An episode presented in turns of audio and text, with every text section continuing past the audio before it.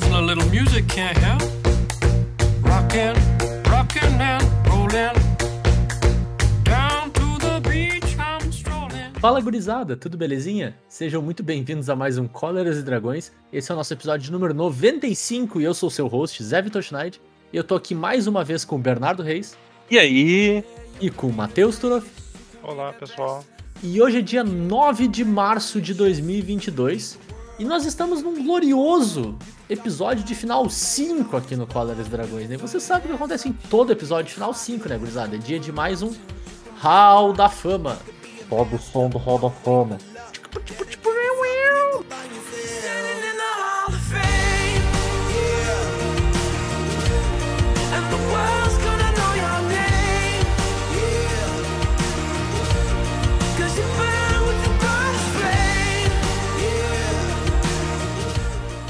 Mas antes da gente ir de fato pro Hall da Fama, depois dessa vinheta maravilhosa que eu espero.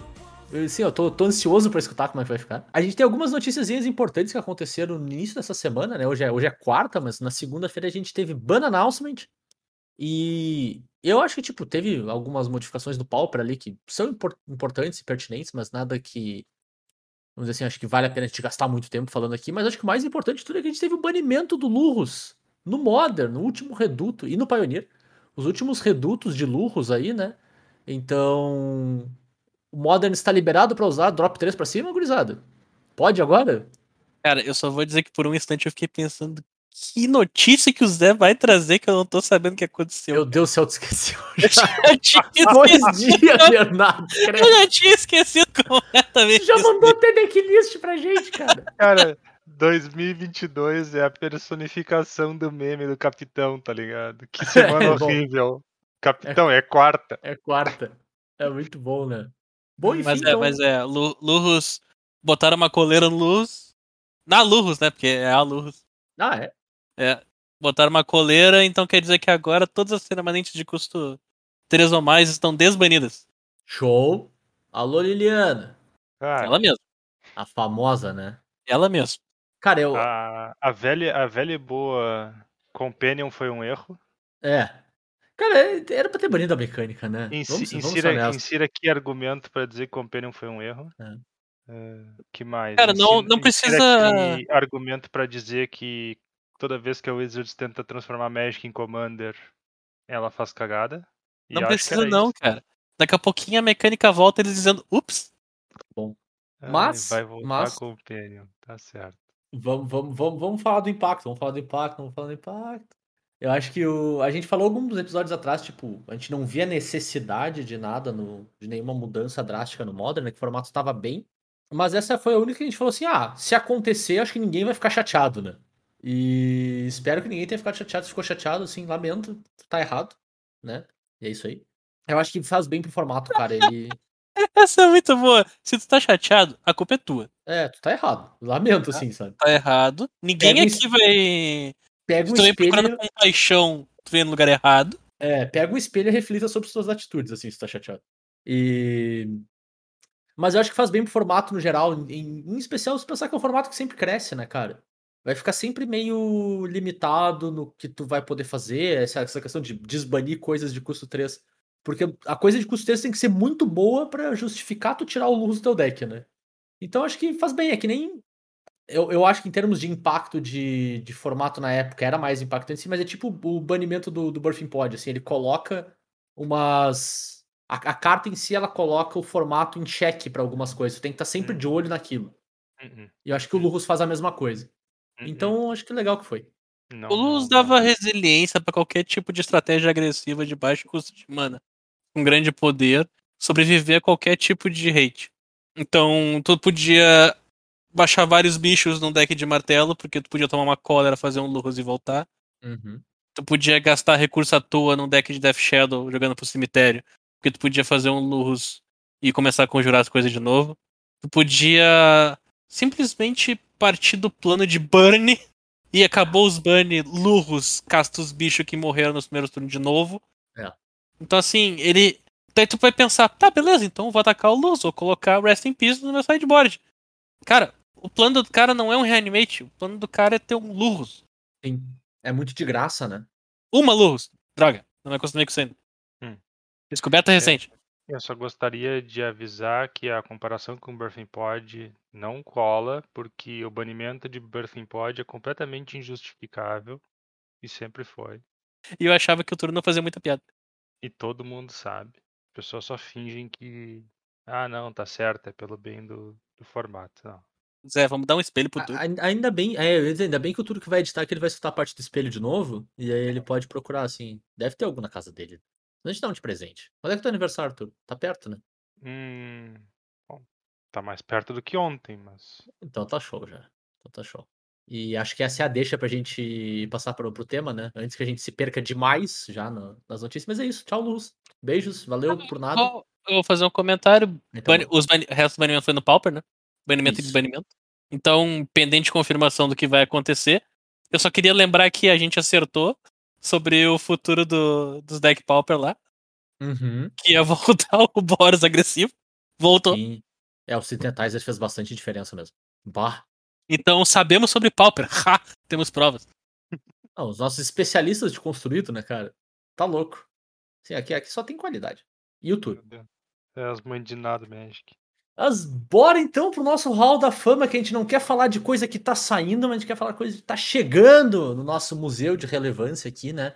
E aí, Matheus, pra quem não conhece o Hall da Fama, pra quem tá chegando hoje, assim, o primeiro episódio do tipo que ele tá ouvindo, explica pra ele o que, que é o Hall da Fama, o que, que é um episódio desse tipo. Hum, tá. Bom, então, primeiro, começando, se esse é o primeiro episódio que você está ouvindo, eu sinto muito. Segundo, o Hall da Fama é uma série que a gente faz a cada 10 episódios. São sempre em episódios de final 5, sem nenhuma única exceção. E basicamente a gente traz um tema, e a partir desse tema, cada um de nós escolhe algo relevante ao tema. Geralmente eram decks ou cartas, ou a gente vai ver que hoje vai ser edições e a gente traz ali o nosso exemplo para ser colocado no Hall da Fama do, do, do tema da, da, da vez, vamos dizer assim. Exatamente. Aí, B, manda alguns exemplos de halls, da fama, raiz da fama. Eu nunca sei o plural de hall. Plural de House. Hall? É, o problema é, que house. falar, o problema é que Acho que é- house é merchan de graça, né, cara? Então seria fala de balas? Balas? É, então, exato.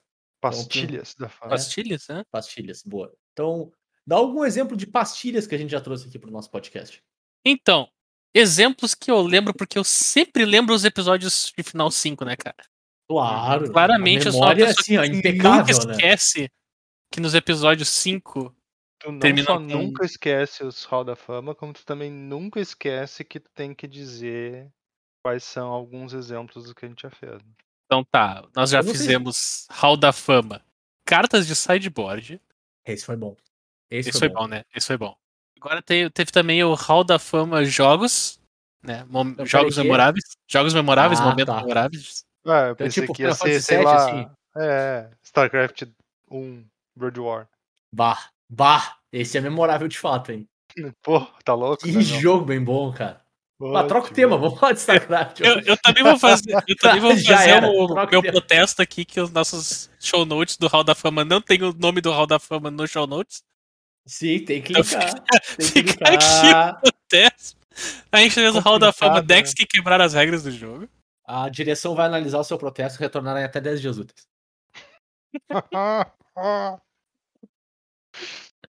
A gente vai estabelecer um, um, um júri. É, Os auditores inde- independentes do, do Totobola vão verificar pra ti se tua reclamação é válida que ou não. coisa incrível, meu Deus do céu. Mas bora pro tema da semana então, B. Pera que eu preciso encerrar, cara. Eu preciso dizer. Vai te sentir completo, Isso. né? Tá bom. O tema da semana. Que foram decks que baniram uma carta, Esse foi bom. decks de uma mecânica só, Ah, decks que crer. marcaram época e cartas que fizeram deck.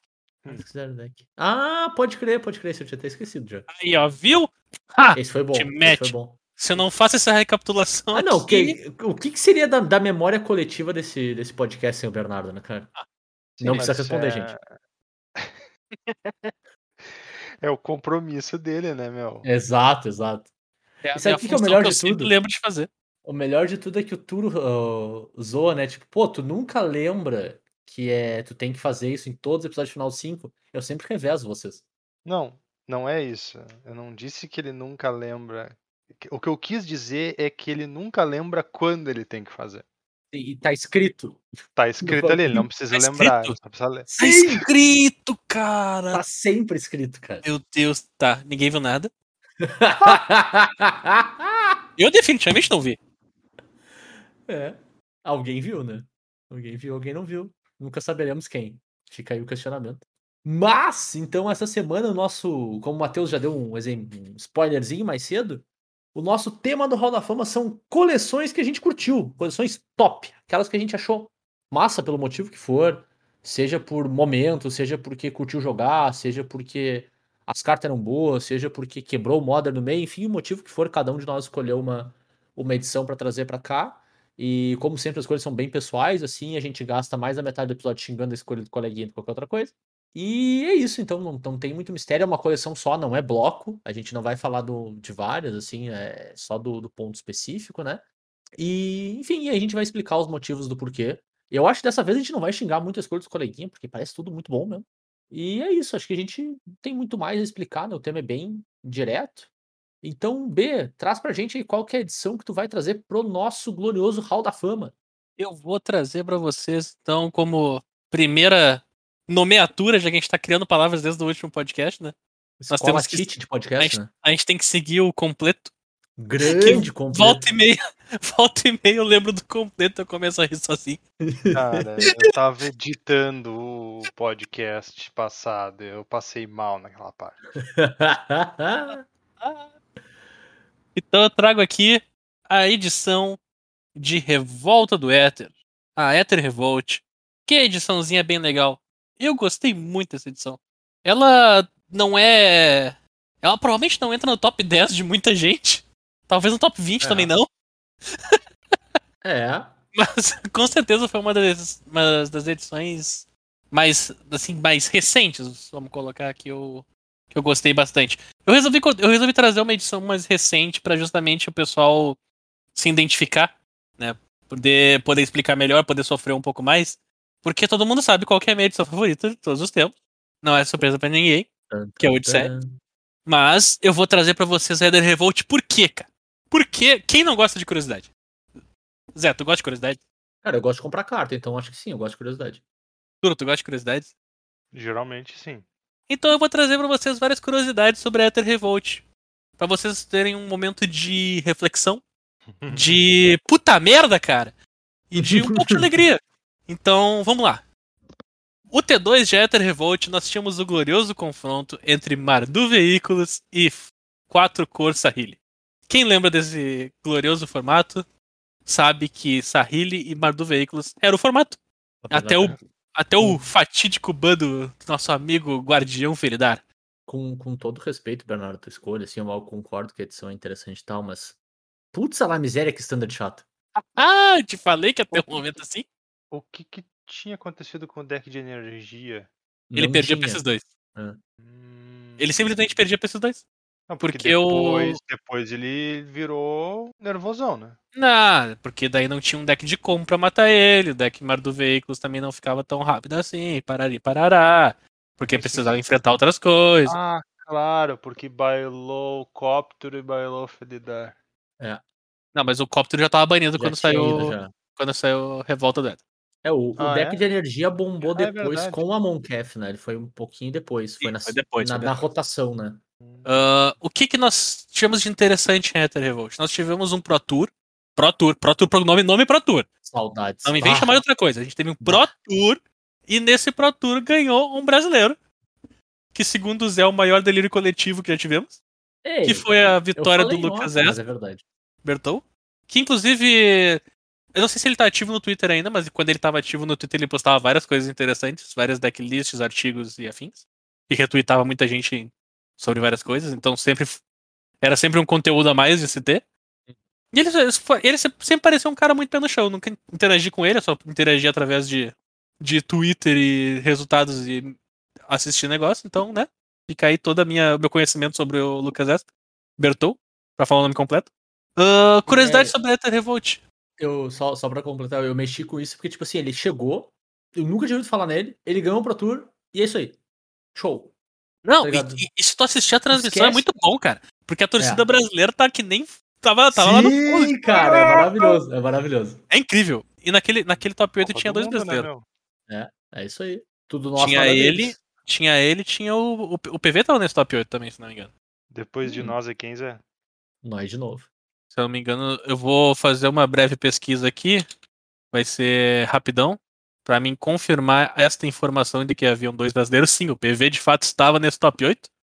E a final foi o Lucas Bertol contra o Márcio Carvalho. E o Lucas ganhou. Show! Mandou bem, Lucas. É isso aí. Tem que ganhar. Seguindo adiante, a Ether Revolt foi lançado em janeiro de 2017. Sabe o que, que foi lançado durante esse formato? Brawl! Quem se lembra de Brawl? E- Ô, beleza. Todo mundo conhece Brawl, todo mundo joga Brawl. E qual é o melhor amigo de Brawl? Ele mesmo, o Baral, que quebrou o Brawl. Então, Baral, também Baral? edição. O Baral era o famoso Barol. O Baral, nosso amigo Baral, abraço Oliveira, foi banido no Brawl, porque é, de fato, o comandante lendário de duas bandas que reduz o custo de tudo que tu faz parece roubado. Yup. Impressão. assim. Não, não sei se vocês concordam com isso. Não, Pare- não- Parece Stonks. Não sei Ei. dizer se. Outras curiosidades. Durante essa edição, essa saiu um GP em Porto Alegre. Esse foi massa. Então foi um ano de dois GPs no Brasil. Lembra que tempos bons eram aqueles? Era top. Dois GPs no Brasil e um deles era em Porto Alegre. E é longe. Mas tu pega um ônibus pra encontrar. Cara, assim, ó, época de 2GP era muito bom. Era muito bom. E poder jogar um aqui do lado, próximo, pertinho, era só alegria. Apesar de que, mesmo tu indo pra Porto Alegre, lá em Porto Alegre, o GP tava localizado no quinto dos infernos. Ele tava, ele tava Ah, pior que muito era. longe. Que Mas assim, ó. Mas assim, ó, vou te dizer, era bom. Era bom. E eu vou trazer pra vocês o que eu gostei nessa edição e por que, que ela tá aqui. Por causa do draft. Como é que era o draft dessa edição? Turno 1, tu baixa um bicho de custo 1. Poder e resistência dele, não importa, ele custa uma mana. Não, Turno não. 2, tu baixa um bicho de custo Bernardo. 2. Qual é o poder e resistência? Não importa, ele custa duas mana. Tá, não, não. Importa sim. A resistência de ambos eles tinha que ser maior que zero. Cara, eu não posso quicar o turno do meio da gravação porque senão buga o bot, mas eu estaria fazendo isso agora no- aqui na nossa chamada. Turno 3, tu baixa É, um bicho cara, de 3 mana. Porque não importa o ataque e a defesa dele, ele custa 3 mana. Tinha um bicho 3 mana, um 2 que jogava. Porque ele custava 3 mana. Era um dois, É- meu Deus. Era, era um formato incrível, cara. Porque tu tinha que pegar e tacar o bicho mais horroroso que tu tinha pra te ter um bicho pra baixar. Porque se tu não tivesse o bicho, tu tava perdendo o jogo. Será que E não é porque o formato era rápido. um- um E não é porque o formato dois? era rápido, era muito estranho. É porque é porque o tamanho dos bichos era bizonho. O tamanho das criaturas era, era estranho. Os combat tricks reinavam, as cartas não tinham tanto efeito e fazendo isso, tu transformava a melhor coisa da edição numa coisa entre aspas inútil. Que as remoções dessa edição eram ridiculamente boas. E quando todos os seus bichos são horríveis, teu oponente não sabe onde gastar a remoção boa dele. E fora que é um formato com veículo, né? Tu quer ter corpo. Exato, tu precisava de bicho em campo pra transformar teus veículos em criatura e bater. Então assim, ó, o bicho tinha que estar em campo e ele tinha que custar aquela quantidade de mana e a partir dele tu jogava. E o jogo não acabava rápido, ele ia longe. Não. Mas tu tinha que estar fazendo isso no começo pra te conseguir manter um plano de jogo rodando. A parte aonde tu aloprava o teu oponente fazendo bicho pior que as. Tipo, bicho ruim demais porque as remoções dele eram boas.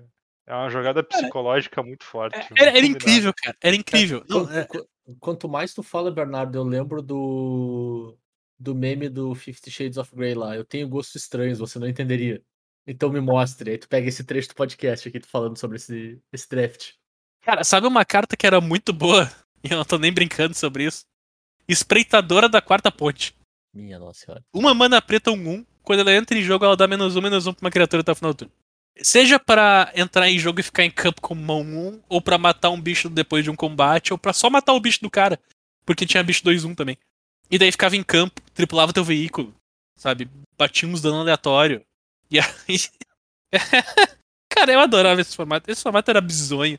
Tu podia nunca te faltava criatura pra draftar, porque tinha as criaturas artefato com habilidade ativada de cor. Então tu Uhum. tinha Ah, criaturas é verdade. incolores artefa artefato pra colocar no teu deck só pra jogar lá. Sabe? Ela não, não ficava sem nada da cor que tu precisava. Claro. E também, pelo fato disso, tu não precisava muito de uma cor. Era um, era um formato muito incrível, cara. Eu, eu adorava demais aquele formato. E só pra mim ter uma ideia do que eu tô falando pra vocês, tá? As remoções do deck, essa edição é onde saiu o Fatal Punch. Eu acho que todo mundo conhece o Fatal Punch. Que carta bem boa, né? É uma cartinha Que- muito. E muito honesta, né, cara? Tipo, ela não faz nada demais, assim, mas ela faz muito bem o que ela faz. Isso. seguindo aqui a, li- a linha então de curiosidades, ela quebrou o Modern. de uma maneira não óbvia, mas eu vou explicar pra vocês como. Nessa edição saiu o Arrastador de Sucata, o artefato de 3 mana 3-2, e quando um artefato que tu controla é colocado no cemitério, tu pega um de custo menor e coloca na tua mão do cemitério. né? Essa carta aqui foi o que fez o deck de KCI, KCI, de, de, de degringolar. Acho que essa é a palavra que a gente quer. Uhum. Aloprou de, aloprou de vez. Foi esse bicho que deixou as interação bizonha completa. Porque tu conseguia fazer loop, conseguia fazer um ciclo de sacrificar sete coisas pra pegar quatro coisas aí volta e gera uma mana no final. É, cara, foi, foi esse bichinho aqui que quebrou o troço e fez o KCI ser banido mais adiante e a Mox pagou os pecados. Hum, E- E eu vou seguir aqui com os All-Star desse formato. Sifonador Abraço Luz. All-Star no standard inteira. Famoso Meu Nome Não É Bob. Baita carta, né? Duas mana, dois, um ameaçar. Entra em jogo, entra em jogo, ataca, tu ganha uma energia. No início da manutenção, tu pode pagar duas energias, comprar uma carta e perder um de vida. Ela não era autossuficiente quando entrava em campo. Então não adiantava só baixar uma, de- uma delas e comprar uma carta na manutenção, tu não ia, porque ela entra em jogo pra dar uma energia. Então o design dela. O design dela é muito bom, cara. É. Apesar de energia ser um design predatório, como um todo, o design dessa carta específica era muito bom. Sim, concordo. É porque Outra tipo, podia trocar a energia dela por, sei lá, bota um marcador de carga, né? Ela dava na mesma, né? Aham. Tanto faz. Outra, outra cartinha também é a Karizev, o pior melhor drop 2. Cara, como eu odeio Karizev, ela é muito ruim, cara. Essa é uma carta muito ruim. E eu vejo ela em todos os lugares porque não tem um drop 2 melhor que ela. E eu me recuso a acreditar que não tem um drop 2 melhor que ela, porque ela não é boa. Rainha do Dual Commander. Cara, ela não é boa, cara. É uma criatura duas mana, um 3, iniciativa ameaçada. Duas mana, um 3. Que ataca, faz um macaco 2-1. no- Que pode ser bloqueado. E, se- e exila ele no final do turno. E que custa 600 reais. Então, tipo, cara, ela não é boa, cara. Mas não tem coisa melhor, então tu usa ela. Mas ela não é boa, eu me recuso. Eu me recuso a acreditar. Eu tive que jogar com esse troço, cara. A quantidade de vezes que eu tinha uma Karizev na mesa e uma na mão. Porque meu oponente não se prestava a matar a Karizev na mesa. Porque ela não é boa. Ah! Mas toda vez que ela ataca, ela faz 600 reais, Bernardo. Ah! ah, eu acho que o episódio podia ser só o Bernardo reclamando da Carizev. Ah, cara. que- Era tudo que tu precisava pro Pois. teu dia, né, Túlio? Tem meu voto, tem meu voto. Seguindo adiante, nós tivemos a gloriosa balista ambulante, que já faz parte Essa de uma é boa. banlist. Ela faz parte da banlist do Pioneiro. Então, a balista ambulante conseguiu integrar uma banlist de, de alguma maneira, porque é baita cartinha, né? É, All-Star de vários formatos, né, cara? Nós também temos o Coração de Kira, All-Star do Standard, disparado. Tripular usando marcador de lealdade Planeswalker, ter vigilância, sabe, voar. Ele, então ele desviava, não virava, protegia, batia forte, porque batia 4. Uhum. Então, baita cartinha. Jogou o Standard inteiro, Standard porque o Copter foi banido, né? claro. Não, o Coração de Kiran era, entre aspas, o cóptero certo. Sim. Ele tinha que te fazer trabalhar um pouco. Ah, continuando, então, uma carta que recentemente o pessoal começou a usar no Modern. Olha só, quantos anos depois? Cinco anos depois. Criatividade Indômita. O pessoal começou a usar agora no Modern. Pra quem não lembra, é o feitiço 3 vermelho X, que destrói X coisa, e daí tu revela o topo até achar uma, uma carta de, de criatura, né? Não, agora nem ou lembro. criatura? Artefato ou criatura e coloca em campo. Então, recentemente o pessoal começou a usar essa carta aí no Modern com grande sucesso. Uhum. Inclusive, na- agora no pós-bando Lurros, eu começaria com decks de criatividade indômita. É o Então já- polimorph vermelho, né? Só É que com. Tu pode fazer pra vários. Isso. Sim. Porque tem um Polymorph vermelho também que é 4 mana pra 1. Sim, e tu pode destruir as coisas do teu oponente, cara. Sim. É muito versátil, né? E também, em Aether Revolt, nós tivemos as gloriosas Masterpieces. a continuação do ciclo de Masterpiece iniciado em Kaladesh, que foi a primeira edição. Eu trouxe aqui só um exemplo, que é o Duplicante, que se tu acontecesse de abrir num draft, tu podia usar. Nesse GP, inclusive, nós tínhamos o glorioso box draft, box, não, box selado. Isso aí. Hoje tu abriu uma Ah. box inteira de Aether Revolt e montava um deck. E essa é a coisa Cara, mais doente que eu já vi. É uma, é uma das experiências mais bizarras que existe, né? que tipo, É cara, muito não faz estranho, sentido nenhum. Imagina que tu abre 36 E boosters. pra valia montar um muito a pena monetariamente, cara. Porque Claro. provavelmente tu ia abrir uma Masterpiece numa box. Provavelmente. Não, valia a pena só pelo fato de que o draft custava, eu acho que dois terços do preço da box. Isso aí. E, tipo, tu podia abrir coração de Kiran que valia, balista ambulante que valia, o- as próprias Master Tinha muita coisa que tu podia abrir aqui que valia. Os terrenos também valiam legal. Uhum. Então, assim, ó, podia abrir muita coisa. E montar o deck mais ridículo que tu pudesse montar, porque tu abriu uma box inteira. Cara, é. Eu, não lembro quanto tempo dão pra montar, mas eu acho que tu precisava de umas 5 horas pra entender o que o diabo de deck tem a montar, tá ligado? É muita carta, mano. Só pra te separar as cartas gasta uma hora. Mas agora, É. tu, agora te faz pensar, né, cara? Eles fizeram esse, esse lado de box e nos GPs seguintes não tinha box pra fazer draft. Uhum. Eles tiveram que encerrar os, os draft mais cedo porque tinha acabado as boxes de draft. E nessa época aí veio tanta box, os caras fizeram selado de box. O que aconteceu que cortaram o recurso das pessoas? Fizeram o celular de box e acabou Fizeram as boxes. de box, Acabou as boxes. Não, a gente sabe que não é a mesma edição, né? Mas, cara, é, é estranho mesmo. Olha, olha o momento que a gente viu, tá ligado? Tipo, faz nem É. sentido, né? Então, assim, pra mim, a Eder Revolt foi um momento muito legal. Toda, toda a combinação dele, porque o standard dele, por mais que fosse focado em dois decks, era um standard ainda assim interessante. Claro.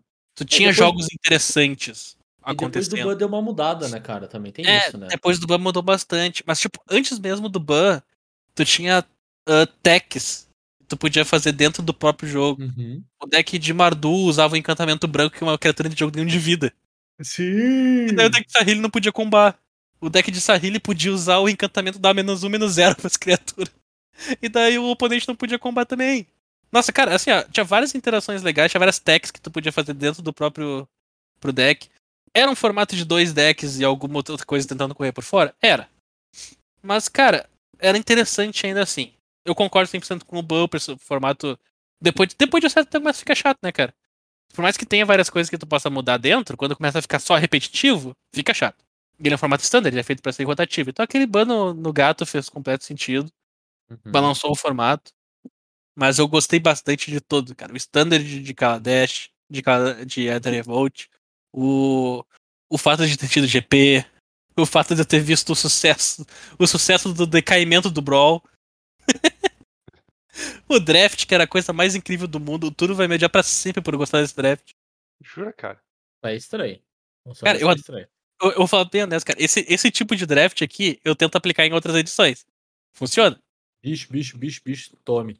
N- Não é nem, não é nem ideia de bicho, bicho, bicho tome. É tipo, tu tá curvando bicho por causa que tu tem mana e tu transforma Claro. a remoção dos teus oponentes numa coisa meio inútil porque teus bichos são ruins. Sim. Mas não tá necessariamente rushando o teu oponente pra acabar rápido com a vida dele. É, não, não é à toa que as pessoas te marcam em coisa no Twitter, né? Não sei do que você está falando. é. Fica aí a, a questão. Então tá aí a Ether Revolt no nosso glorioso Hall da Fama. Por todas as Muito suas grandezas, sucessos, decepções. Bem, cara, é uma boa edição. É uma é uma boa edição mesmo. É engraçado, tipo, quando tu falou que era ela, eu, eu não lembrava de todas as cartas marcantes dela. Assim, tu foi colocando na lista, eu pensei, putz, pode crer. Pode crer. Não é Kaladesh, é Heather Revolt. Tem outra, né? Eu acho que esse é o ponto principal. Tem outra do Exato, lado. tem outra do lado. Inclusive, saudades edições juntas, né? Não vou dizer só bloco, mas até duas já era bom. Bom, bora lá então para acompanhar a Eder Revolt. Eu vou trazer a minha edição, que tá não agora, né? Um pouquinho mais tarde, nesse ano, vai completar 10 anos do launch. E eu trago ela muito por um motivo bem pessoal. Eu acho que eu nunca fiquei tão empolgado. Eu tava em dúvida entre duas edições, né? Na verdade, mas conforme eu fui pensando nelas, pra mim ficou muito claro que era essa. Eu nunca fiquei tão empolgado pro lançamento de uma edição quanto eu fiquei pra Return to Ravnica em 2012. E, cara, acho que foi o primeiro momento que eu joguei vários pré-releases, que eu comecei a, a participar de comunidade de Magic e tal. E eu acho que foi um momento muito especial pra, pra comunidade do jogo e tal, que a gente tava voltando, né? Então, como o próprio nome da edição diz, voltando a Ravnica. Depois de um período longo também, acho que tinha passado uns bons seis anos de Ravnica já, né? Se não me engano, Ravnica original é de 2006. Ou 2005, talvez, é por ali. E é um plano muito querido pelos jogadores, né? E, tipo, tanto que a gente já voltou uma terceira vez desde então, né? Porque é um plano que gera muita identificação pela questão das guildas e tal. E acho que as- as- os jogadores acabam gostando muito disso, né? Tem uma, uma questão muito de identidade de jogo, identidade de cor ali, identidade de, de pares de cor, né? Que é muito fácil de relacionar com aquilo e de tu gostar daquilo. E, e para mim foi muito especial, cara. Foi um dos momentos onde eu mais me conectei com o jogo, assim. Que eu curti pra caramba. Eu fui num monte de pré-release, eu fui num monte de evento. Eu joguei um pouquinho de standard nessa época também, não muito, mas joguei, assim, porque o ambiente do, do mundo da edição era legal, assim. E, eu acho que ela, ela conversa muito com a gente, assim, nesse sentido, né? E assim como a outra edição que eu fiquei em dúvida, que era a Kansas, ela tem um, um apelo muito específico em termos de carta também, que era a volta das Shocklands, né? Que são cartas muito icônicas aí. São, são terrenos clássicos. É a- talvez a melhor versão de Dual Land desde as Old Duals, fica em interrogação, mas eu acredito que sim, assim.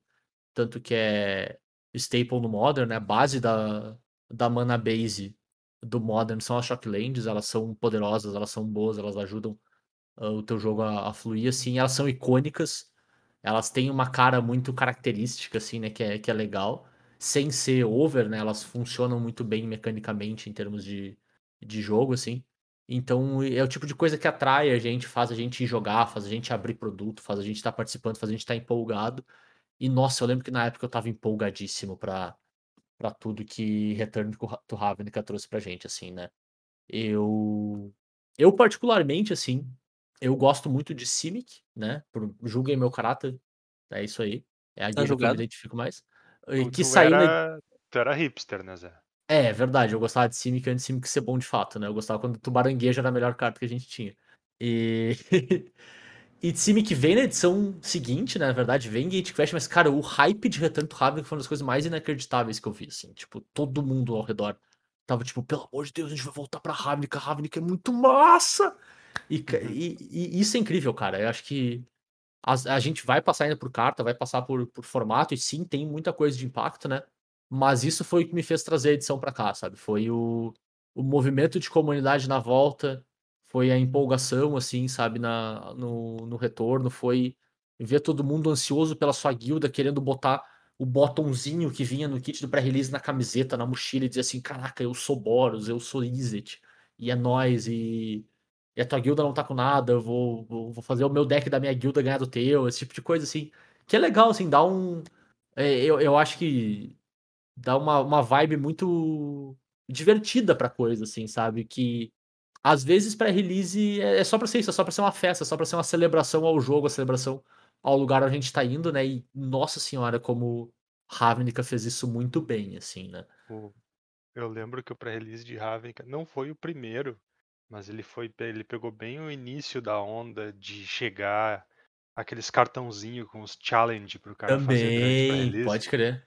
E combinava muito legal, tipo, ah, derrote um jogador de outra guilda, ah, dê um high five num jogador da sua guilda, umas coisas assim, tá ligado? Aham, Fazia ficar diferente, fazia parecer que era especial o torneio.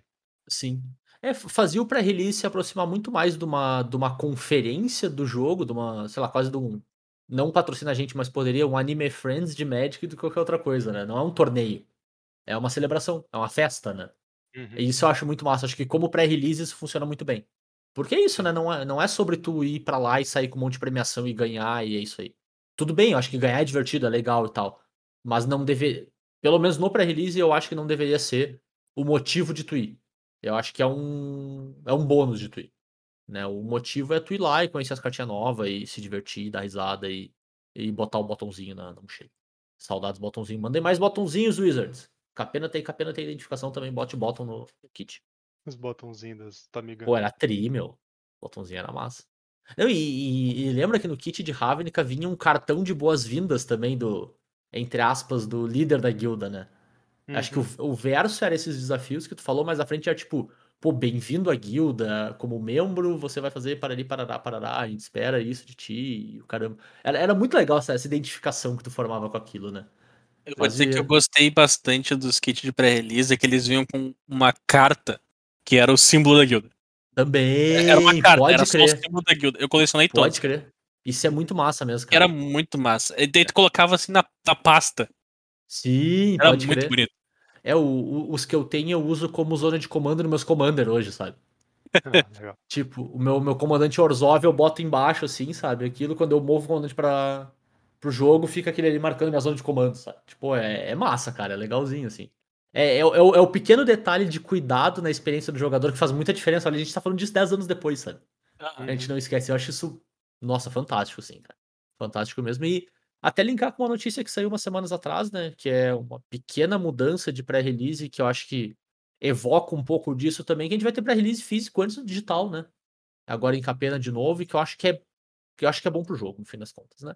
Já vai jogar o pré-release com com o formato limitado resolvido já.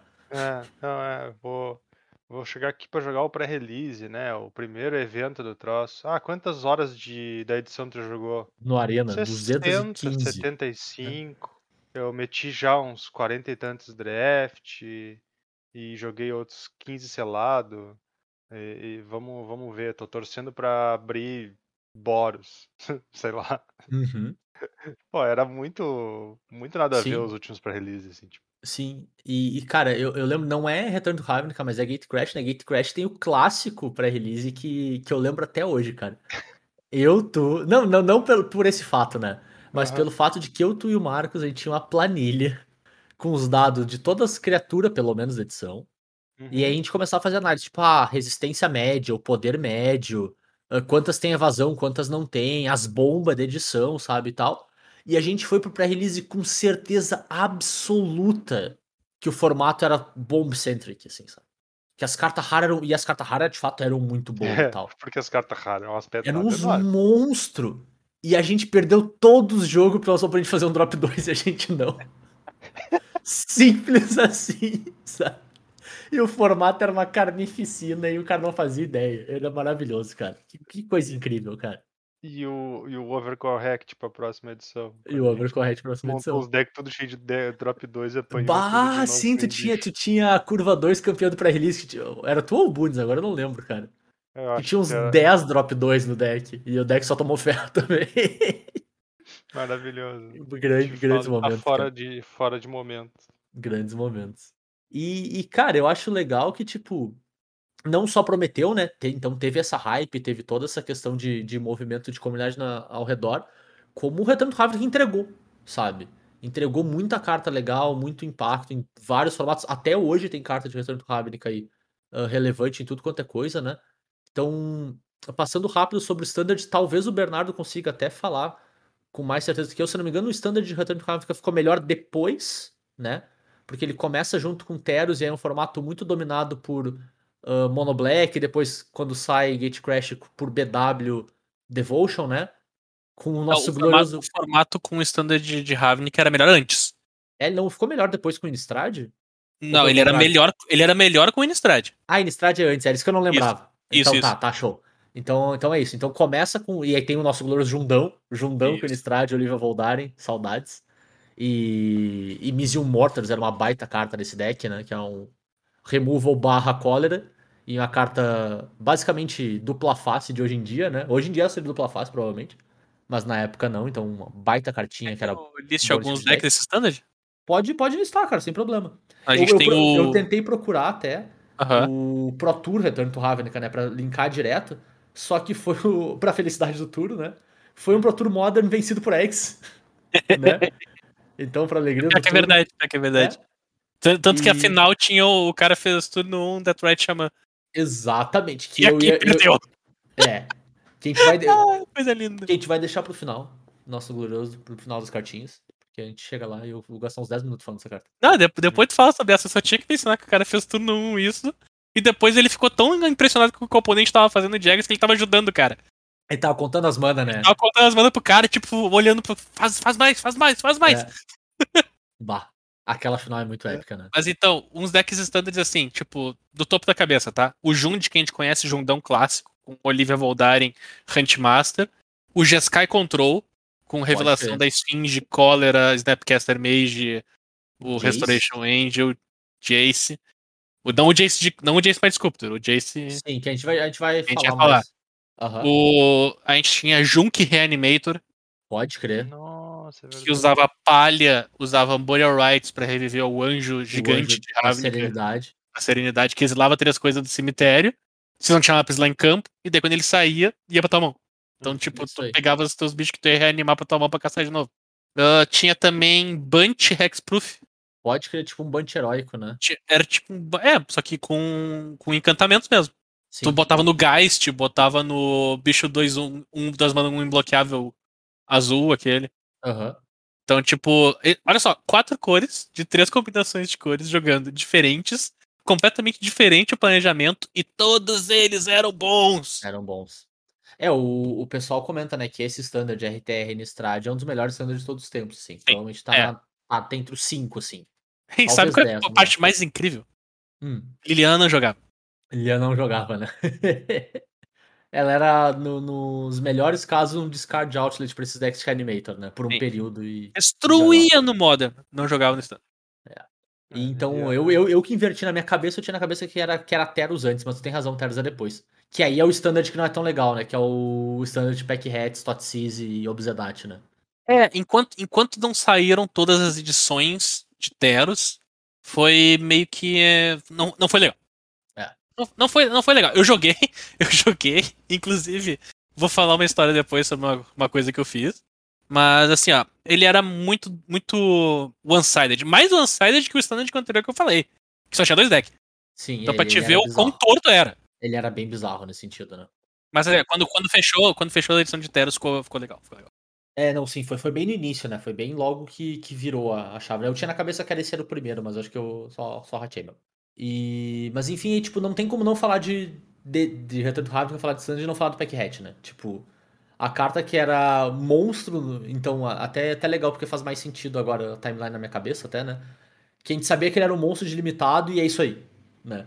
Tipo, a carta que ganhava o jogo de limitado sozinho, se tu tinha ela, tu baixava no turno 2 teu oponente não respondia, tu provavelmente ia ganhar aquele jogo por, por basicamente só fazendo cópia dele com o efeito dele, e é isso aí. Se- Segue a vida, né? Uhum. E, e quando ele vira um All-Star de Standard é, é muito estranho, cara, porque não parece certo. Não parece certo essa carta ser boa no Standard, ela, ela era. E fazia sentido o fato da token gerar devolução pro preto também, né? Casava muito bem com o plano de jogo ali. E funcionava do mesmo jeito, né? Não respondido, ele levava o jogo muito rápido, assim. Então, o Pack Hat é, é engraçado. Uma, talvez uma das melhores. Não sei se hoje em dia ainda, né? Porque saiu tanta bomba nervosa nos últimos dois, três anos aí que eu já não sei dizer. Mas era uma das melhores. Uma das cartas mais dominantes do seu limitado de todos os tempos, assim. Era impressionante como era bom o Pack Hat no limitado de, de Return to Ravnica, né? Mas o. 11, ele era ridículo. Ele era ridículo, né? Ah, tem uma história no Magic Online até hoje. Que o cara abriu. Foi jogar o- um, do- um desses draft qualifier de Pro Tour que tinha. E ele perdeu na primeira rodada, abriu um ticket pra reembolso dizendo que ele perdeu pra Pack Hat turno 2 nos dois jogos. E, recebeu o reembolso do, maravilhoso, cara, maravilhoso. É, Essa, história- essa história pra sempre vai ser uma das, uma das melhores. Tipo, cara, eu tô, eu tô lembrando de uma coisa muito importante sobre o Pack Hat. E é por isso que eu vim. Que eu vim procurar nas cartas da edição, né? Uhum. Porque eu lembro que o Pack Hat, ele não morria pra quase nada no turno que ele entrava em campo. Então, Sim. tipo, se livrar dele era uma tarefa hercúlea, tá? Tu Uhum. matar o Hat no turno 2 não era só uma obrigação, era difícil. Sim, sim. Olha, olha, tinha seis cartas no formato que matavam Hat. Isso no limitado, né? No lim- Não, na edição Sim. inteira.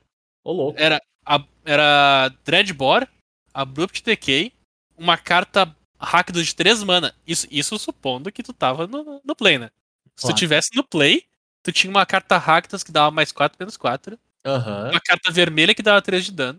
Tu podia dar Misium Mortars. Tu podia dar Izzet Charm. Tu podia dar Golgari Charm. E se tu fosse louco da cabeça, tu podia ter Electricity no deck. Sim. Então, olha só. As- essas eram as cartas que matavam Pack Hats. Três são raras, Exato. Ah, duas envolvem tu tá no play, Uhum. duas envolvem tu tá jogando com duas cores, ter ela no segundo turno, E as manas, e as, certinho. e- e- ter ela e as mana, e outra envolve tu ter problema. Então a, é isso, outra, cara. a outra envolve tu saber que teu oponente Meta tem plays, né, cara? Meta plays. Tipo, E aí seguindo teu, a aí teu ideia. oponente só pegava e deixava pra fazer o pack hatch no É, turno e- 5, bem tranquilo. O, o cara do Electric, ele já tá em Return to Return to Ravnica já, né? Estão na frente que ele tá. Eu não vou mencionar Detention Sphere porque eles respondiam que Detention Sphere era o counter de, De Pack Hatch. de Pack É. Hat. Só que, poxa, Detention Sphere é, é, é complicado, né, velho?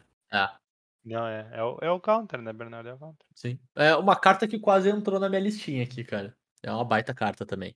Mas eu acho que, tipo, em, em termos de standard também, a gente falou, mas, e o Bernardo falou de novo agora, né? Do Missile Mortars, era uma baita carta nesse standard também. É um- uma remoção muito versátil, uma remoção, remoção que podia ser uma cólera virtual por um custo alto. E nem Emoção sempre resolvia tudo. standard. Com Oi? gosto, sabe? É, Emoção de standard com gosto. boa, Boa. né? Boa, boa, assim. E eu, eu acho legal o split que não é de graça que ela tem. Tipo, ela, ela vai dar quad dano em tudo. Quad dano em nem, tudo, nem sempre resolve tudo também. Eu acho legal que o, que o, o fail safe dela não é de graça, assim. Então ainda tem que pensar no que tá tentando resolver.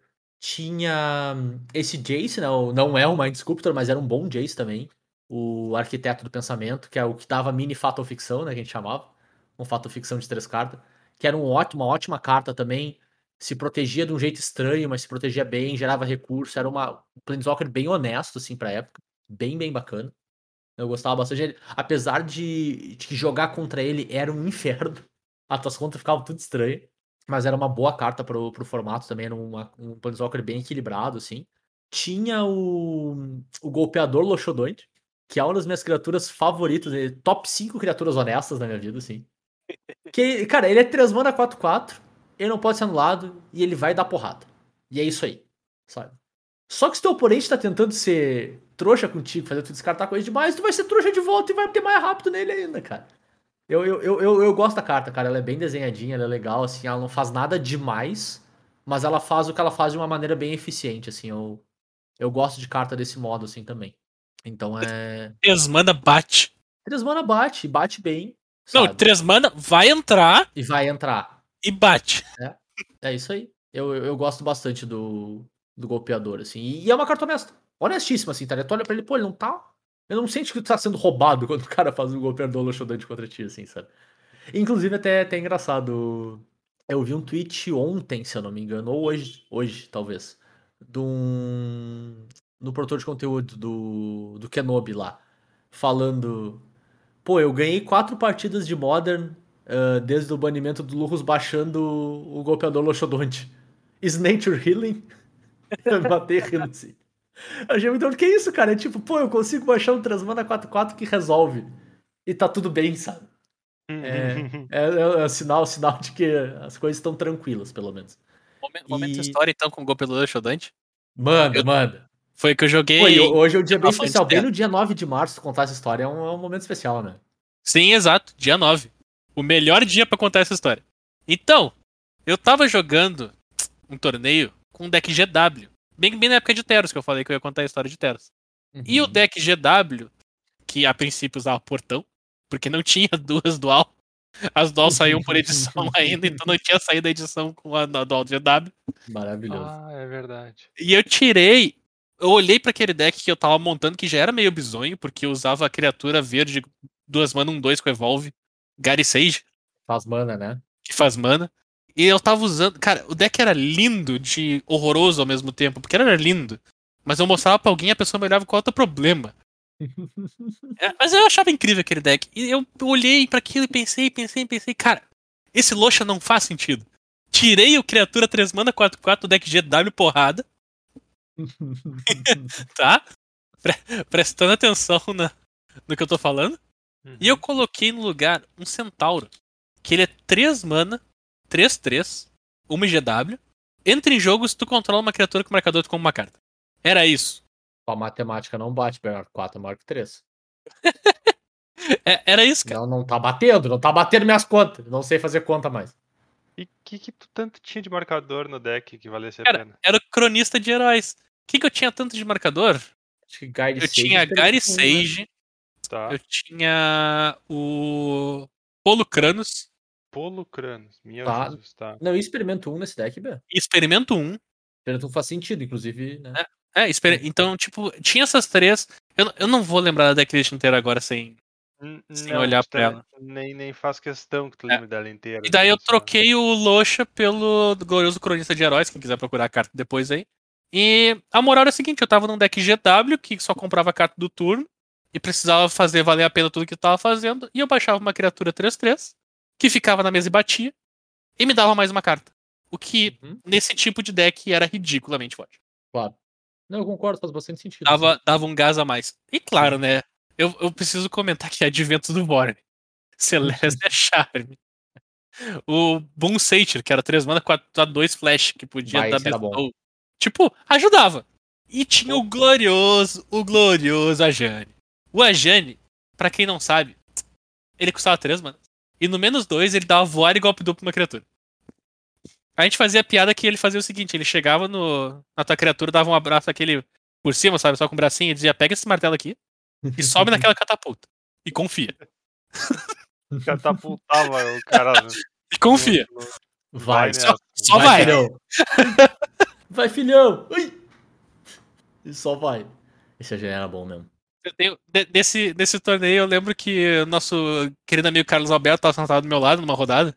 E tudo que eu tinha feito naquele jogo era baixar um Polo Kranos.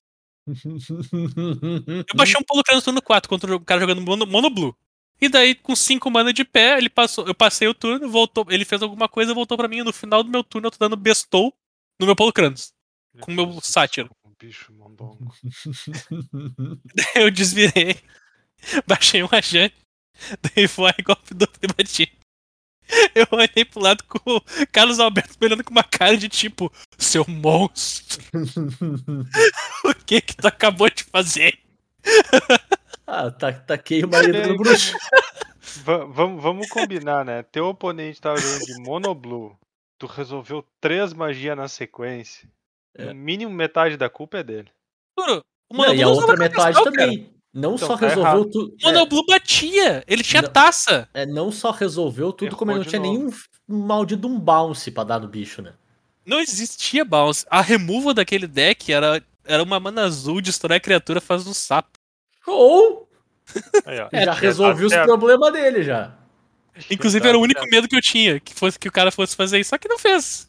E, né, o resto é um luxo. É um luxo não, é um Ah, polo pequeno dos... É, Eu, eu acho massa porque essa removal azul, ela foi a, a precedente do da Counter Spell vermelha, né?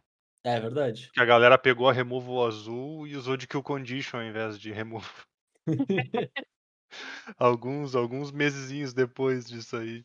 Vai lá, Zé, segue, segue. Tem muita é- carta pra falar. é- Não, mas seguindo no Standard, e só pra amarrar Standard, tem uma das cartas que eu mais, vamos dizer, amo odiar, mas, cara, é inegável que ela foi marcante demais, que é a Revelação do Esfinge, né? O Bernardo tocou no, no nome dela, ela já entrou no nosso Hall da Fama anteriormente no, no decks que a gente ama odiar, né? Que eu trouxe um deck de Sphinx Revelation especificamente. Garrafinha.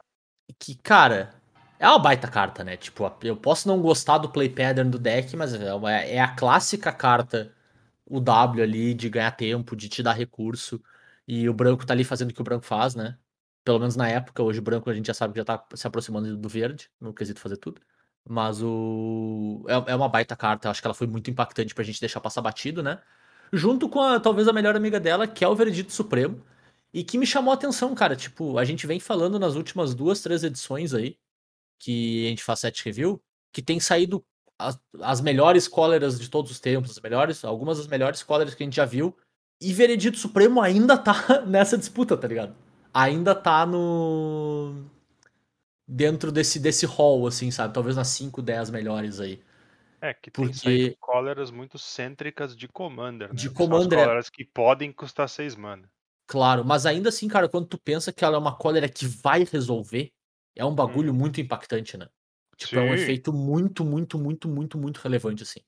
Tanto que até hoje a gente vê, né, em um ou outro deck modern que precisa desse efeito, vai lá e, e- e tem acesso a essas cores, vai usar essa, né? Porque a garantia de que resolve é, é, é muito bom, cara. É muito, muito bom mesmo. Então tá aí, Veredito Supremo bom desde a época e, e eu acho que abraça no Locha no sentido é ótimo e é super honesto, sabe? Não tá fazendo nada eh, que tu se sente roubado quando tu leva um Veredito Supremo, assim. É, é interessante, tipo, a gente já falou sobre Fire Design e não parece que é o design da época, assim, sabe? É bem mais contido. E. Exceto E acho- pelo vizinho do Veredito ali. Exceto, é, mas a gente vai chegar lá, Ah, e, mas além disso, Return to Ravnica tem muita carta relevante até hoje em outros formatos, assim. Eu quis trazer alguns exemplos pra gente ah, passar rapidinho, né? Então tem Rest in Peace, que talvez seja uma das melhores peças de sideboard de todos os tempos aí. Que é um, um dos melhores hate de cemitério. É muito barato, é muito versátil. Ele tanto resolve de maneira proativa quanto de maneira reativa. Então é uma carta que, se tu tá no branco e tu tem problema com artefato, tu- com artefato, com cemitério, tu vai estar usando, né? Que é um baita de, um- de uma carta de hate, assim. A gente tem o- uma das melhores auras dos decks de, de aura, né? Dos decks de Boggles, que é a armadura etérea. Escala super bem com o jogo, tem um efeito relevante, custa pouco, então é tudo que o deck quer, né? Então tá aí sendo um dos pilares do- dos decks de aura desde então. A gente tem outra das cartas que eu amo odiar, mas que a gente sabe que é relevante, nesse caso especificamente de Commander, que é a Fenda Ciclônica, né? Chata pra caramba, mas é uma baita de uma carta, é inegável que ela é extremamente poderosa, assim. E vai fazer o que tem pra fazer. Ah, não use pra amarrar o jogo, amiguinhos, pra ganhar, por favor. Porque senão, se for pra só amarrar o jogo, ela é muito chata. E se for pra jogar Fenda Ciclônica, por favor, né? Joga seis vezes, não joga uma só. Por que a gente ainda grava com o Bernardo? Deus do céu, vou terminar esse. O Bernardo já que cultura que o Bernardo vou terminar só o episódio. E. Hum, já aproveitei e dito. Não, só terminar de gravar. A gente tem uma das. Também do quesito, entra pra mim muito no quesito cartas honestas, mas uma baita de uma remoção que é a degeneração abrupta, né? É uma remoção bem. Com, com um teto muito bem limitado, mas funciona super bem pro custo. A, o, o drawback dela é real, mas é um drawback que normalmente consegue lidar com ele bem. É uma remoção que vai resolver. Então, cara, eu acho uma baita carta, assim, também muito bem, muito bem desenhado, assim. Tem uma das minhas cartas de cubo favoritas de todos os tempos. Eu acho que ela fez impacto no stand também, mas eu adoro nela no quesito cubo, que é o retorno de Rakdos. Eu adoro um deck de ramp que, que ganha com Rakdos Return, cara. Eu acho muito É muito legal, legal. assim. E também tá no quesito cartas honestas, assim, sabe? Ela escala bem, então tu dá ela pra um, pra um valor de mana alto, é o que faz ela ser bom. Ela não vai ser muito forte demais muito cedo, assim, apesar de poder ser relevante ah, por 4 ou 5 manas, assim, ela pode ser show de bola, assim, mas é muito, muito bem desenhada, assim. Então essas foram as cartas que eu quis trazer, assim, de, de highlight, né, que ainda estão impactando em outros formatos por aí. E por fim, o Bernardo já também tocou no nome mais cedo, mas eu trago o Deathrite Shaman, que eu entendo porque que ele é banido nos milhares de lugares que ele é. Faz completo sentido, ele é um Planeswalker de uma mana. Coisa mais perto que a gente vai ver disso. Ele é muito impactante, ele é muito forte, ele, ele entorta o formato que ele joga. Mas, cara, é uma das minhas cartas favoritas de todos os tempos, assim. É impressionante como eu gosto desse bicho, cara. Ele é muito legal, ele, ele- jogar com ele é muito legal, assim. Ele te abre muita porta de muita coisa diferente que tu pode fazer. Ele te dá uns efeitos muito muito impactantes, assim. Não imediato, não, não é uma coisa que tu faz um Deathrite Shaman e tu sente, putz, eu tô ganhando demais, assim, ou acabou a partida. Mas ele vai gerando pequenos valores incrementais pra ti, que quando tu percebe, ele te colocou numa posição extremamente vantajosa ao longo de dois ou três turnos aí. Então, eu gosto muito do, do- da carta em si, assim, sabe? Ape- Apesar de eu entender como ele consegue impactar os formatos e, e por que, que ele tá banido ah, tanto no, no, no Modern aí, né? Então, fazendo todo, todo esse impacto. Ele tá banido Legacy também, se eu não me engano. Tá, né, Bernardo? Tá bem. Se eu tiver, tá, né? Eu, eu fiquei em dúvida agora, mas eu tinha a impressão que sim. O que quebra o E- Xamã é a Fat Lady. É a Fetch, é. É a Fat. Tanto que no Pioneer ele tá show. Pois é, exatamente. E, e aí ele tem aquele aquele efeito que a gente já falou, né? Tipo, ele permite que o teu deck baixe verde verde, seja fazendo mágica azul azul azul no turno 3, né? Que é muito estranho. Então é é isso que entorta ele nos formatos, mas cara, eu acho uma carta incrível, assim. Eu adoro Deathrite Shaman. Então, eu quis trazer também além do impacto que ele teve, né? Isso é uma carta muito marcante da edição, uma das minhas cartas favoritas assim de todos os tempos. Então, S2 Deathrite Shaman nunca vai ser banido do meu coração. Ó, É nóis. E é isso aí, cara. É isso sobre o Return to Ravnica, assim. É... Nossa, é... eu acho que junto com Cus são duas das coleções que fizeram esse efeito pra mim de meu Deus do céu, como é bom ser um jogador de Magic, cara. como é bom estar envolvido nesse mundo, assim, estar nessa comunidade. Então, obrigadão demais. E bem-vindo ao Hall da Fama. Vai daí, Turu. Cara, eu só queria dizer que tinha alguém com algum problema com anulação nessa época, né? Porque das tuas cartas que tu botou aqui, três não podem ser anuladas. Não pode ser anulada, né? Não é de graça, né, cara? É. Meu, sai, sai pra lá com esses counter spell. E vou te dizer, cara, necessário. Não, Foi necessário, era, ela de controle bem, bem nervoso. Uhum. Não, foi bem pensado, inclusive, muito bem pensado, mas ainda assim chama atenção, é engraçado. Ah, e, e bons efeitos pra te colocar com uma carta que não pode ser anulada, né?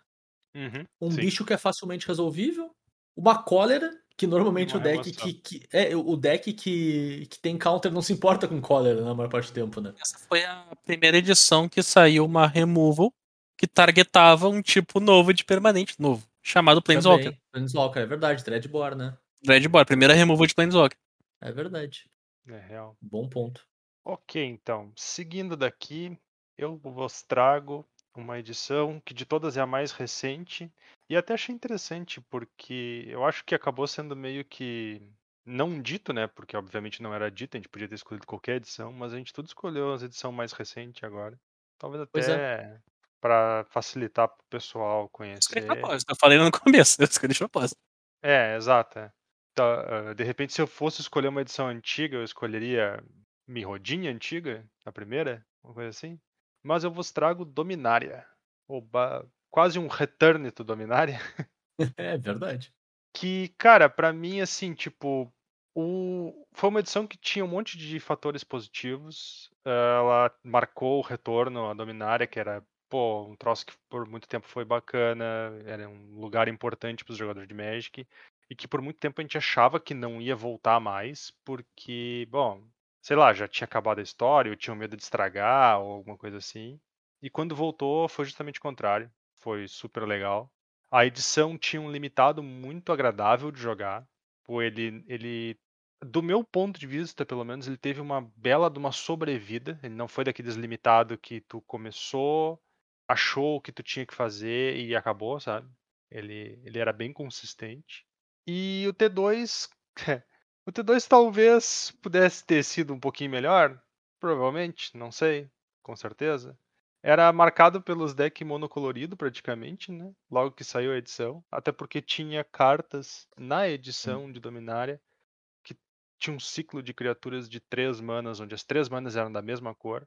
E pelo menos três dessas da- das cartas desse ciclo, na verdade, mais para quatro, eram muito fortes. E aí elas davam aquele, aquela forcinha para te fazer um deck mono. Então, para trazer, já, já trazendo elas como exemplo, a gente tinha o Tempest Jin, que era uma carta de 3 mana azul, que era uma 0-4 voar. Só que ele tinha um de ataque para cada terreno básico que tu controla. Quer dizer, ilha básica que tu controla. Então, isso aí jogou horrores no deck Mono Blue, que era um, Mais um dos nossos favoritos, né? é, um deck totalmente agressivo, totalmente de, de- baseado em jogada de tempo. Né? Tinha por, o. por incrível que pareça, cara, Hum. usava esse Jin porque o deck era monoblue, mas Uhum. esse Jin não era o problema. Não, o Jin era, era o plano B, né? Ele era Frequentemente ele era safe. fora, Hum? o... Sim. mas ele era a carta que dava cara pro deck, era incrível. Hum. Imagina uma carta que dá cara pro deck, tipo, ele, tu olha pro deck monoblue, tu lembra, tu lembra do Jin, porque ele é um bicho grande, mas ele não era necessariamente parte integral pro deck. Eu- tenho, eu tenho tipo, uma impressão muito sincera de que esse deck, e, tipo, eles construíram o deck porque o Jin existia, Uhum. e aí eventualmente perceberam perceberam que que, a parte precisava. melhor era o resto, sabe? Aham, Sim, foi tipo Clássico. isso, exatamente, foi tipo isso. É, Muito bom, que nem o, o deck de Rogak depois que baneram a ponte. É, exatamente, melhorou depois que baniram. Seguindo na- nas cartas de, de três manas, a gente tinha o Goblin Chain Whirler, que esse aqui, esse aqui foi terrorista. Esse era massa. Um bicho 3 mana vermelha, 3-3 iniciativa. Quando entra em jogo, dá 1 de dano em cada oponente cada criatura e planalta que ele controla. Cara, é incrível como parece pouco. Não parece Uhum. um absurdo. Não parece. Tipo, ah, 3 mana, 3-3 iniciativa. Pô, beleza, tá acima da curva ali. Ah, entra em jogo, dá um ponto de dano em tudo, praticamente. É, é verdade. E tipo, o cara não se liga o, quão, o quanto isso escala. Claro.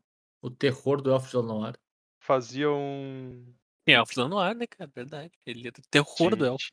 Tinha Elfo de Lanoir. E era o terror do deckzinho de tokens. É.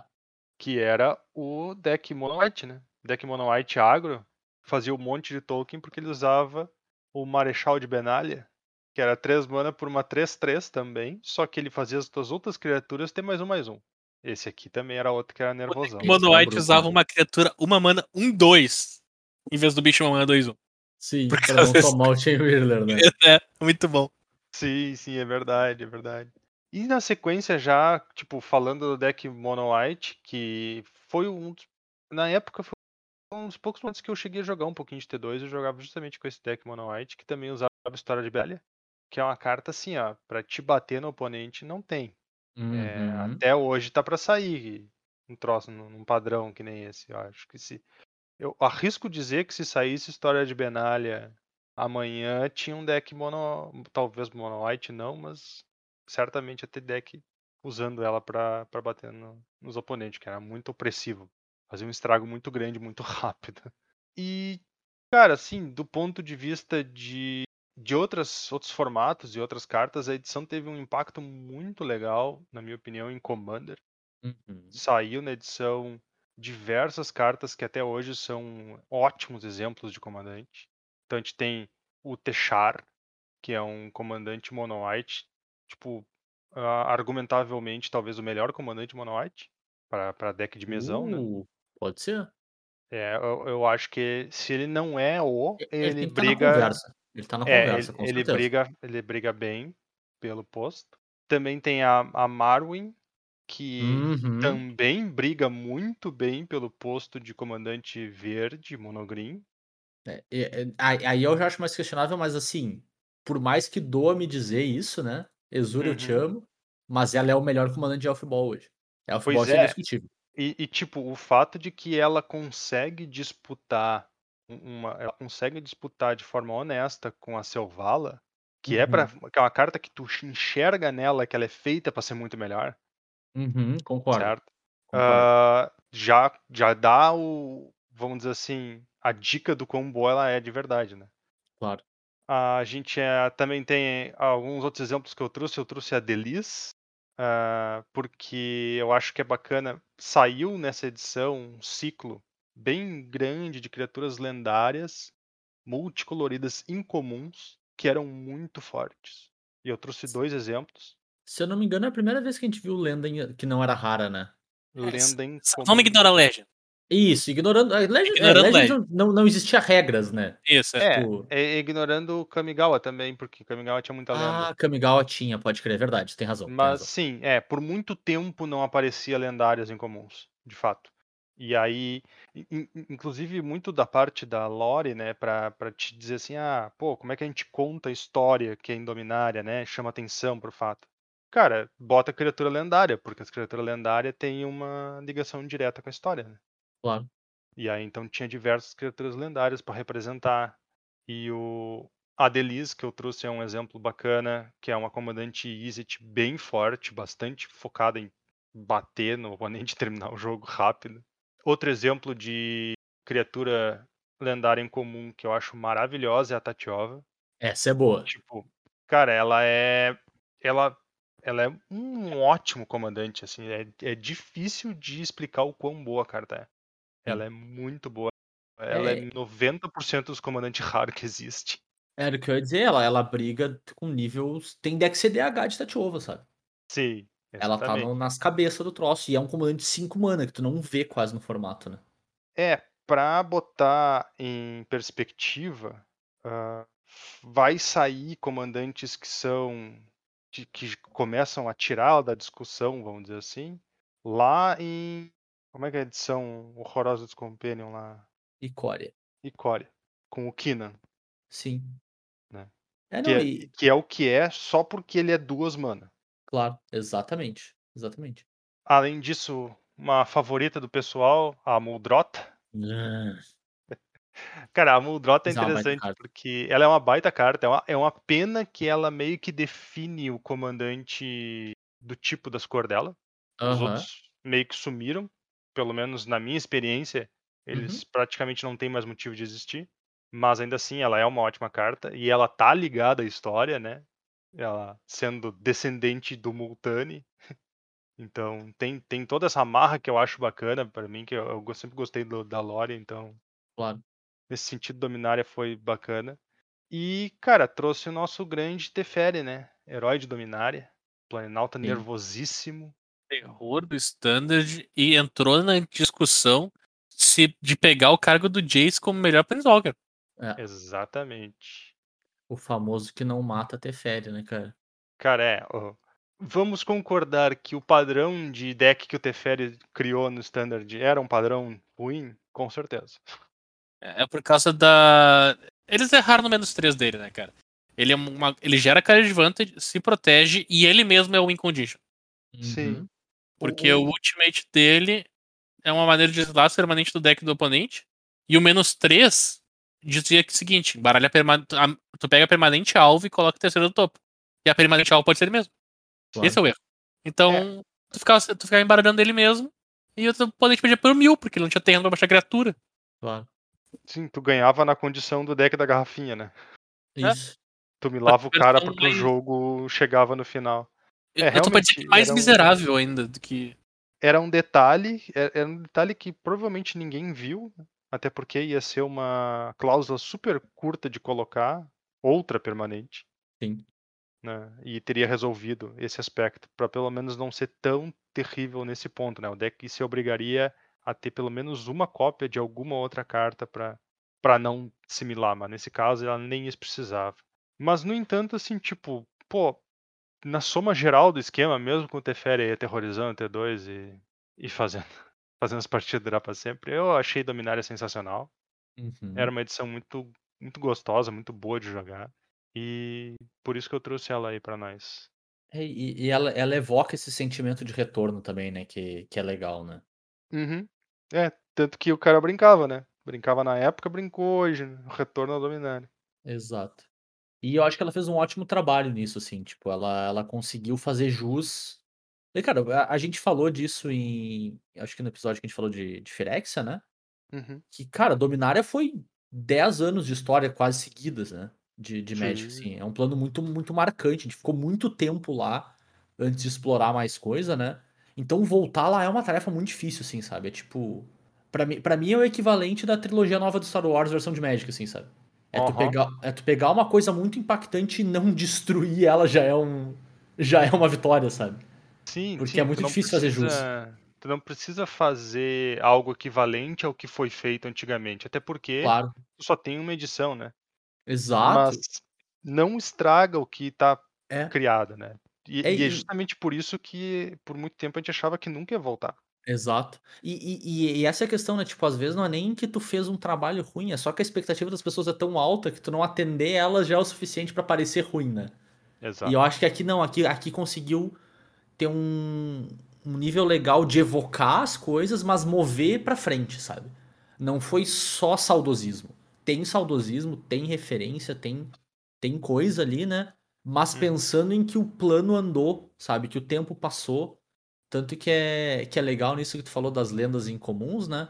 Elas são a nova tripulação da Bons Ventos, né? Tipo, é Sim. todo, toda uma equipe nova. Tem a Joira lá como capitã, mas todo o resto da equipe é nova. Evocando temas antigos? Sim, mas evocando. Um ou outro são filhos, outros são representantes de uma tribo que foi importante no momento. Mas é, tá lá, o coração tá lá, mas tu tá indo adiante. Eu acho que foi um trabalho de, de storytelling e de construção de. Ou melhor, reconstrução, né? De, revis- de revisita de, de lugar. Muito bem feito, cara. Assim, eu acho que. Nossa, foi um baita acerto da Wizards essa edição. Muito Com grande certeza. mesmo, assim. Bah. E eu vou fazer só um certeza. comentário aqui. O standard de Dominária teve um momento onde teve a Eder Revolt e Dominária junto. É verdade. Então, Hum, tipo, passamos por esse momento aí. Convivemos tudo. Convivemos. Convivemos. full circle. É, Os caras botaram história de Benária no deck de, de- De energia. Não, de energia não. E aí, cara, deixa eu fazer um vínculo que eu lembrei disso agora também. Que eu falei do episódio de Frex, a gente tem uma pequena retratação pra fazer, Tur. Hum, que aqui nós temos um. tra- Nós trabalhamos com a verdade, né? Não, trabalha... Tá. não, tra- não trabalhamos com fake news. Esse Aham, podcast não, não, não espalha fake news. Não, mas até agradecer, assim, o, o Lucas Caetano, que é nosso ouvinte, né? Ele, ele mandou um comentário, assim, agra- agradecendo bastante o episódio de, de história que a gente fez e tal, falando, falando bastante. Mas ele queria só deixar uma, uma questão que a gente se confundiu um pouquinho, né? Que não foi a explosão do Silex que impactou e fez o, o dano lá em Kamigawa, que aproximou os dois reinos e criou a possibilidade da guerra, né? Mas foi o Chime, que é um artefato parecido com o Silex, mas que foi usado lá em Urgota, que é o plano de. Eu esqueci o nome Homelands. Verdade que a maluca mata todo mundo. Isso, é, então é bem parecido. Talvez a gente venha saber que tem uma origem similar entre os dois artefatos, né? Mas e a, o, o efeito é parecido, né? Uma explosão num plano que impacta diversos, porque o artefato é super poderoso. Mas Uhum. não foi exatamente o mesmo artefato, né? Então só fazer esse heads up, botar esse asterisco no nosso episódio passado lá. Porque aqui a gente tem um comprometimento com a informação, né? Aqui tem Nossa. informação. É isso. Obrigadão, Lucas, 100% aí, pelo. de todo o resto que a gente fala é verdade, né? Exato. Até que nos contestem, né? Então, obrigadão aí, Lucas, pelo. Não, mas obrigado demais aí pelo, pelo feedback, por, por contribuir, assim, é, é legal o pessoal tá contribuindo junto com a gente, assim, né? E entregar É, de um, fato, de fato. um produto bacana, assim. É Achei muito legal. importante. Muito importante. Boa. Gurizes, então é isso. Introduzimos, então, Ether Revolt, Return to Ravnica e Dominária ao nosso Hall da Fama, né? Então, muito bem-vindos aí ao nosso, nosso glorioso Museu de Relevância Temporária. Vai ser relevante enquanto a gente decidir que é relevante, né? Enquanto a gente seguir gravando, depois vai perder totalmente a relevância. Mas Jura, é isso. meu? Vai ficar falar na, na morte do artista? de- de- depo- depois, da, depois da guerra nuclear, as pessoas vão encontrar as, as gravações, né? E vão escutar sobre Não. como Tatiova é uma baita comandante. Depois que o cara. Depois que o cara lança o episódio, ele não é mais dono, meu. Quem decide Entendi, se é entendi. relevante ou não é quem ouve. Exato. Separa, separar o artista da obra, né? Exatamente. Pô, eu diria que é especialmente importante, porque o artista ruim pra carregar junto com a obra é a gente, né? Que fala. Leva a obra, só pode levar. Não tem problema não. E. Faltou a tua edição favorita, cara? Tem, tem alguma que tu gostaria de ter visto aqui ne- nesse episódio? Tem. Qual que é a tua edição favorita? O que, que, tu, o que, que tu gosta? Tu não gosta de alguma das edições que a gente trouxe pra cá também? Tu acha Return to Ravnica nada a ver? Tu prefere Return to Return to Ravnica? Ou como diria o Bernardo, Ravnica, Ravnica, Ravnica, né? Que é importante. Então, conversa com a gente lá, manda, manda teu feedback sobre o episódio, manda tua opinião, manda tua coleção favorita pra gente também, vem conversar com a gente sobre isso lá nas redes sociais. Então a gente tá no Instagram, no Twitter e no Facebook, no arroba Cóleras e Dragões, tudo junto sem cedilha. Ou vocês podem falar com a gente pelo e-mail também, no colerasedragões.gmail.com ou direto comigo e com o Bernardo lá no Twitter. Eu tô no arroba jvitorfromhell. Eu sou o arroba BNR underline MTG. E a gente lembra, né, que a gente tá disponível em todos os agregadores de, de podcast por aí, então Spotify, iTunes, Pocket Cast, a bagaça toda. E se por algum acaso o teu, o teu agregador tem sistema de avaliação, manda um joinha lá pra gente, manda a tua avaliação, coloca o teu, teu comentário lá, que é importante pra gente tá ganhando relevância aí nos algoritmos da vida, né, nos logaritmos, a gente ser jogado pra cima, né, nas listinhas aí de podcasts de hobby, porque aparentemente nós somos ca- categorizados como hobby, né. Eu nunca vi um hobby tão predatório na face da Terra que toma tanto meu tempo quanto esse, mas tudo bem, acontece, né? Não dá pra ganhar todas, mas definitivamente perder todas dá sim. E é isso, a gente volta em duas semanas com mais um Cóleras e Dragões pra vocês. Valeu, abraço. Valeu, tchau, tchau. Falou, pessoal. Repete teu tchau, Bernardo, ficou bem baixinho. Valeu, tchau, tchau. Agora sim, agora eu até me senti seduzido. Uhul. Quero ser o maior de todos, um lendário sonhador. No presente, no futuro, indo aonde for.